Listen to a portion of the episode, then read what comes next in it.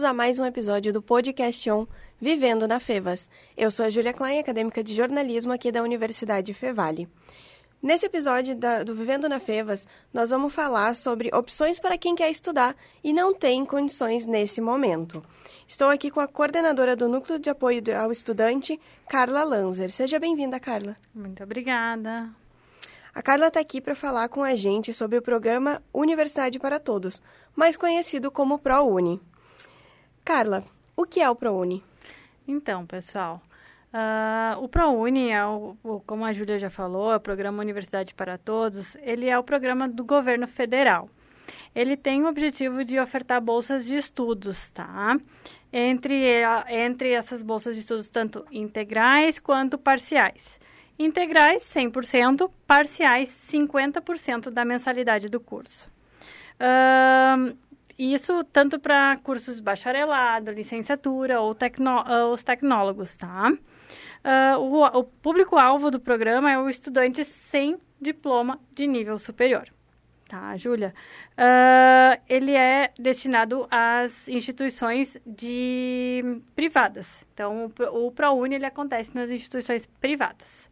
Tá? Esse seria o objetivo do, do ProUni nesse momento. E tem algum critério básico para quem quer participar do processo seletivo? Sim. O, o, primeiro critério é ter participado do Enem, tá? Do último do ano anterior. Desde a pandemia, a, o governo está liberando os dois últimos anos. Só que a gente nunca sabe. No último processo seletivo que foi agora do primeiro semestre, ainda continua sendo os dois últimos anos ou no próximo, que é o do meio do ano, nós não sabemos se vai ser o, o, último Enem ou se vai continuar sendo os dois últimos anos, tá? Mas se a gente for olhar lá na página oficial do MEC, depois até vou destacar eles aqui para vocês, uh, ele, lá eles comentam que é os dois últimos anos ter prestado o Enem. Uh, além de ter feito o Enem, uh, a pessoa, para concorrer à vaga, tem que ter atingido 450 pontos da prova e não ter zerado a redação. Esse é o primeiro critério básico, tá? Uh, segundo critério, a renda per capita. A renda per capita do grupo familiar não pode ultrapassar um salário mínimo e meio, tá? Isso para uma bolsa integral de 100%. Bolsas parciais de 50%, três salários mínimos. A Universidade uh, Fevale somente, uh, somente oferta bolsas de 100%. Então, para ter direito a uma bolsa de 100%, a renda per capita do grupo familiar tem que ser até um salário mínimo e meio. O que, que é renda per capita familiar, tá? Uh, vamos ver uma família com quatro pessoas. Dessas quatro pessoas, três pessoas trabalham tá? E uma não, uma criança, enfim, essa ou desempregada, né? Essa pessoa ela não trabalha. Vai somar as rendas de, uh, das pessoas que trabalham e se divide pelo número de integrantes do grupo familiar. Se essa renda ficar menor do que um salário mínimo e meio, essa pessoa tem direito a concorrer à bolsa. Tá? E esse vai ser é depois um critério lá que o MEC utiliza, então, para uh, para ter direito, então, a, a uma vaga pela bolsa. E tem uma questão de que tu tem que ter estudado em um colégio público? Tinha, tá? Ela era uma exigência até os dois processos seletivos atrás. É, não, acho que começou agora no último ano, é, entrou a medida provisória no metade do ano e aí começou, acho que no último processo seletivo, que as pessoas de colégio uh, privado, particular, de ensino médio, poderiam concorrer. Só que o critério, então, a preferência pelas vagas, elas acabam sendo de quem vem de escola pública. Mas uh, não, não ó, nesse momento, não se extingue quem uh, estudou em colégio particular. Por quê? Porque o governo verificou que, em algum momento, a pessoa pode ter uma condição de vida de poder manter uma escola particular durante o ensino médio. Mas, em outro momento de vida, talvez a família não tenha mais condições de, fazer, de manter uma graduação. Então, essa pessoa pode vir a concorrer sim às bolsas pelo ProUni. Então, não temos mais a distinção de ter vindo de colégio público ou colégio privado. E quem faz a inscrição pelo ProUni tem que fazer o vestibular igual ou já conta o Enem? Não precisa, tá? Uh, Para concorrer bo pelas bolsas ProUni, não precisa ter feito o vestibular. Pode concorrer diretamente pelo ProUni. Uh, ela, a pessoa se inscreve direto pelo site do MEC, faz toda a inscrição pelo site do MEC e faz a concorrência pelas bolsas pelo, uh, pelo MEC. O que, que acontece? Quem já é aluno da Fevale também pode concorrer à bolsa. E o que, que acaba acontecendo? Se depois ela vier a ter uma bolsa, aquele semestre que ele ganhou a bolsa, ele acaba sendo ressarcido, tá? Do valor daquele semestre. Então, uh, se a, a, o processo seletivo do ProUnico aconteceu no mês de fevereiro, ele pagou a mensalidade de janeiro, ele vai receber essa mensalidade de volta, porque a bolsa dele contempla a partir daquele semestre, tá? Mas não é obrigatoriedade de ter, fazer o vestibular da Fevale, tá? E como é feita a inscrição do, no ProUni? Tem algum site específico? É aqui pela Fevale mesmo? Isso, não, não é pela Fevale. É tudo pelo programa uh, como é um programa do governo federal, a pessoa tem que se inscrever no site do MEC, tá? O site é acessounico.mec.gov.br. Tá? Uh, lá a pessoa vai se inscrever, inclusive quando se inscreve no site, se a renda dela que ela for colocar lá, ela for maior do que um salário mínimo e meio, ele já não vai aparecer a Universidade Fevale lá. Então só vai aparecer outras universidades. Então, uh, isso é motivo, de, inclusive, de muitas, muitas perguntas para nós, né, no Núcleo de Apoio ao Estudante, porque, ah, eu estou aqui fazendo a minha inscrição e não aparece a Universidade Fevale. E a gente questiona, ah, mas qual foi o valor que ficou, né, da tua renda, a renda uh, do teu grupo familiar? Ah, ficou tanto. Disse, pois é, então já vai abrir as universidades que estão ofertando bolsa de 50%, que não é o caso da Universidade Fevale. Tá? Então, a, a, inscrição ela é feita, sim, lá pelo, pelo site do MEC também, que é o acesso único uh, .mec.gov.br. E como funciona a lista de espera? Porque tem uma lista de espera, né? Uhum. Ah, o processo seletivo do, do, do ProUni, ele acontece em duas chamadas regulares, que a gente diz, né? E mais a lista de espera. Ah, nas, ah, as listas, elas vêm prontas para a universidade. Então, assim, quando a pessoa se inscreve lá na, no, no processo seletivo, a Fevale não tem acesso. Nós não sabemos quem se inscreveu, quem são as pessoas, né? E então o MEC, de acordo com os critérios deles de, destinados no edital, eles fazem a listagem a classificação dessas pessoas. Então, vem a primeira lista da primeira chamada para gente com as melhores notas de acordo com a classificação. E aí entra as vagas de PCD, PPI, uh, ah, os colégios uh, públicos e também uh, os particulares, né? Então, numa sequência. E a gente recebe essa, essa primeira chamada.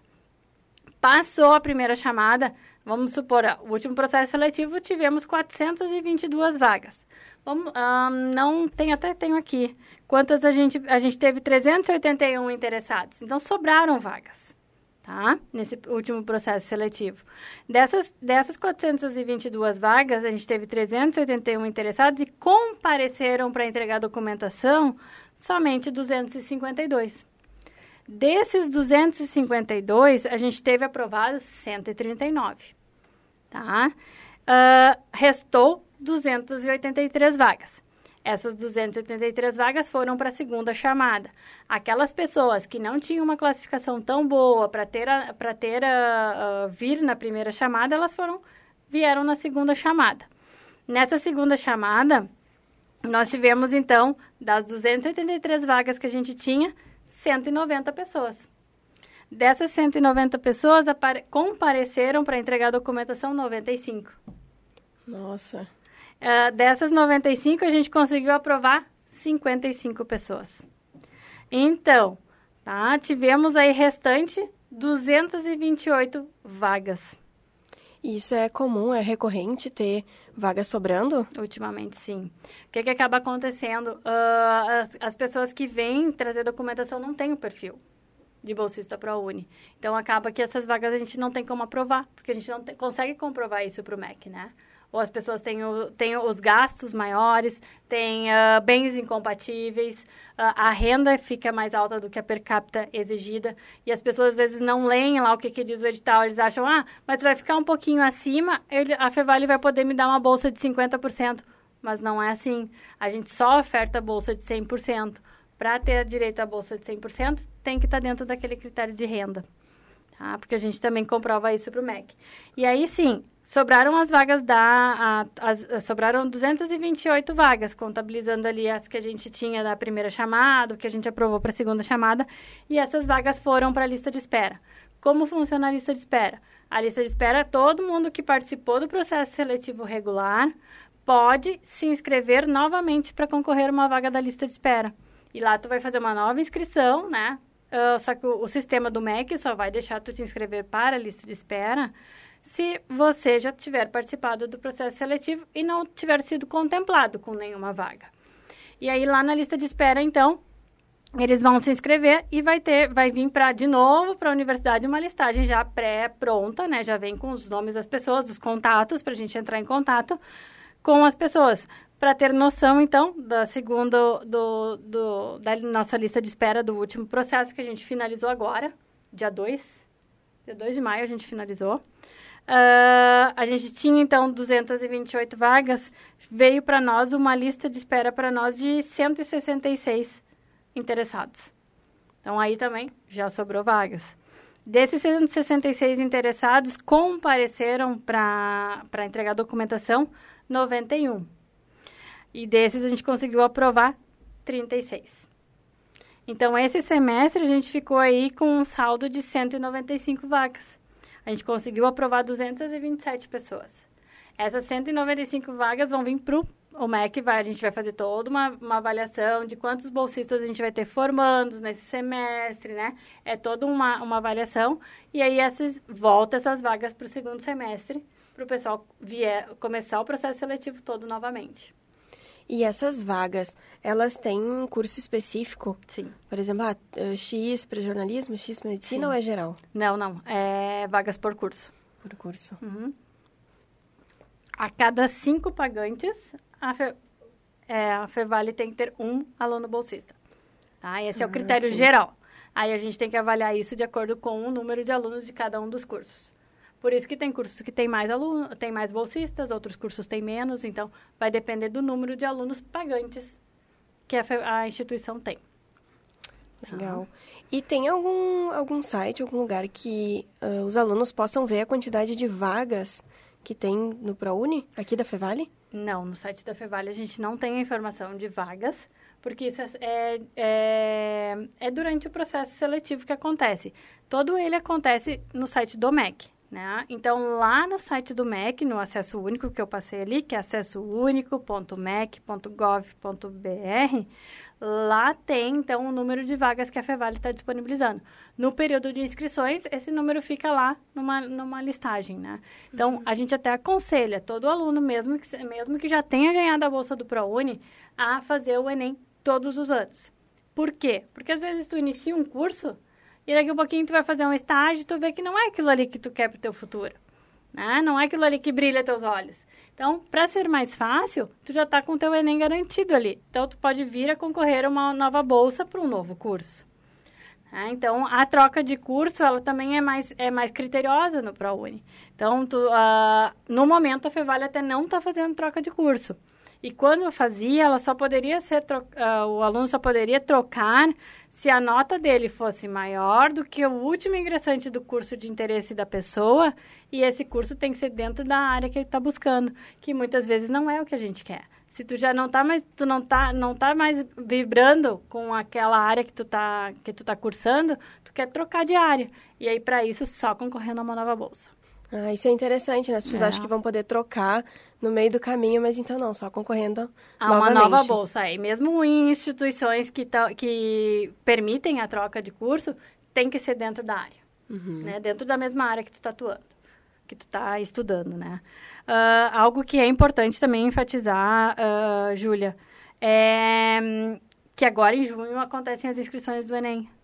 Então, se perder o período das inscrições do Enem, para o ano que vem, é os nossos alunos, talvez que já estejam uh, cursando e que tem, querem pleitear uma bolsa, se não fazer a inscrição do Enem agora, para o ano que vem já não consegue concorrer nos dois, nos dois próximos processos. Uhum. Então, tem que fazer a inscrição do Enem agora, que é em junho, fazer a prova em novembro. Normalmente, o resultado sai em fevereiro e, em seguida, inicia os processos. Primeiro, começa com o processo seletivo do SISU, que são das universidades federais. Aí depois inicia o processo do ProUni, que são das universidades particulares. Uhum.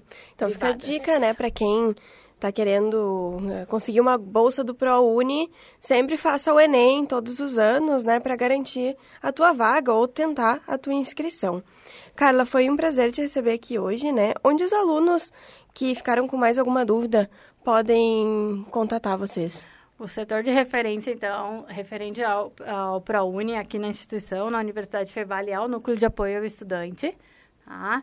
Uh, o nosso contato é por telefone, o 3586-8800, ramal 6545, e também o nosso e-mail, que é prouni.fevale.br. Então, nós conversamos sobre o programa Universidade para Todos, mais conhecido como ProUni, com a coordenadora do Núcleo de Apoio ao Estudante da Universidade Fevale, Fevale Carla Lanzer. Muito obrigada, Carla. De nada, estamos à disposição. E essa foi a, a primeira parte do podcast On Vivendo na Fevas sobre o ProUni. Logo, logo tem mais. E nessa segunda parte do programa Vivendo na Fevas, vamos conversar com o acadêmico de jornalismo Vinícius Soares. Seja muito bem-vindo, Vini. Muito obrigado pelo convite, Jackson. É uma honra estar aqui de volta, né? Isso. Uh, Para quem está acompanhando esse episódio, pegou agora, só hoje, o Vinícius Soares era o que apresentava e sentava nessa cadeira que eu estou hoje. Muito obrigado por com comparecer aqui hoje e participar desse episódio. Vini, uh, como foi a tua preparação para fazer uma boa prova do Enem e tentar conseguir uma bolsa via ProUni?